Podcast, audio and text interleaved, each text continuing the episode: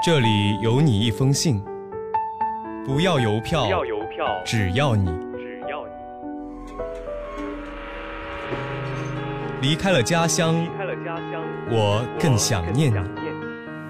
欢迎收听家家书系列栏目。大家好，我是楚楚，来自江苏，我在南京大学。这是我写给妈妈的一封信。妈妈，我从小就是一个依赖感特别强的人，从小学到高中，我都坚持走读，哪怕高中的学校临近市郊，我和你也在附近租了房子。节假日的出游总是和你一起的家庭旅行，我爱黏着你。也习惯了你无微不至的温柔，和你一起的生活似乎才是温暖而热切的。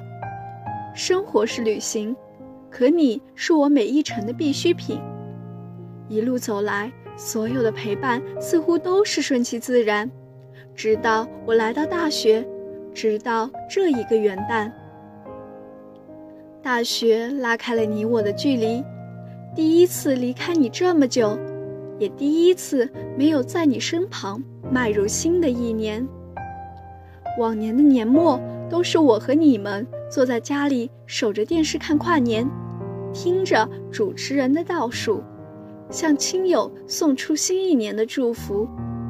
可今年我和你都知道，有些改变已经悄然发生，所以。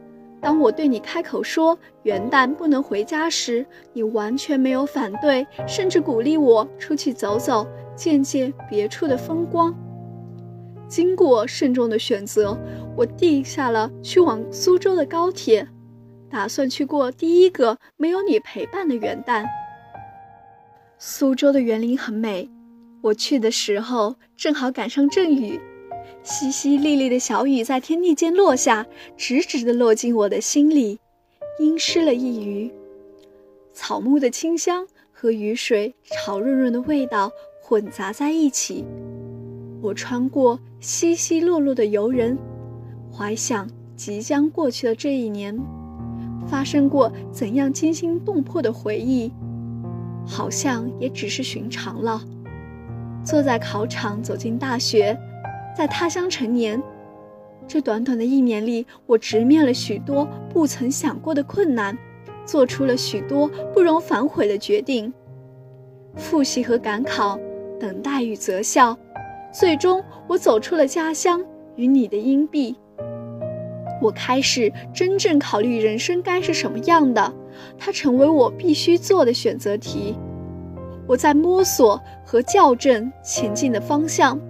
在摆脱我不喜欢的拖延症，在日日夜夜思索我要成为怎样的人，为此我必须割舍什么，又将得到什么？我想通了许多过去没有想通的事情，也在漫长的叛逆期里学会珍惜你的陪伴，无论是过去还是未来。在苏州的那几天里。走了走观前街，逛了逛平江路，也去苏州博物馆看了展。十二月三十一号的晚上，和朋友去外面吃饭，发现偌大的商场被彻夜不眠的人群挤占，于是早早回了住处，打开电视，和所有在家的人一样看了跨年演唱会，与往年一样的流程，又有点别样的孤独。可我只能没办法的坦然接受，他们依旧在荧幕前又唱又跳。你和我发着微信说，今年我爸有事耽搁了没回，只有家里的猫陪着你，也还好有它陪着你。我想跟你说对不起，最终发出却是劝你早些睡，不要伤身体。跨年的倒计时结束了。我看见你在家族群里发的红包，笑着在私聊的对话框里给你打了新年祝福。二零一七年真的过去了，那些浑浑噩噩与无所适从终于要告一段落了。我的十八岁再如何兵荒马乱，如今也要匆匆忙忙与我说再见了。这一年的得失，我不知道该怎样衡量，但无论如何，我还是走到了尽头，挥别所有的不如意，独自走向新的一年。当你在穿山越岭的另一边，我在孤独的路上没有尽头。可我知道，我要学会习惯没有你的陪伴，我要尝试摆脱对你的无限依赖，从你的羽翼下挣脱，飞往更广阔也更危险的远空。妈妈，这是第一个我不在你身边的元旦，可能也不是最后一个。但无论隔着多少距离。我的第一个新年祝福，永远给我最爱的你们。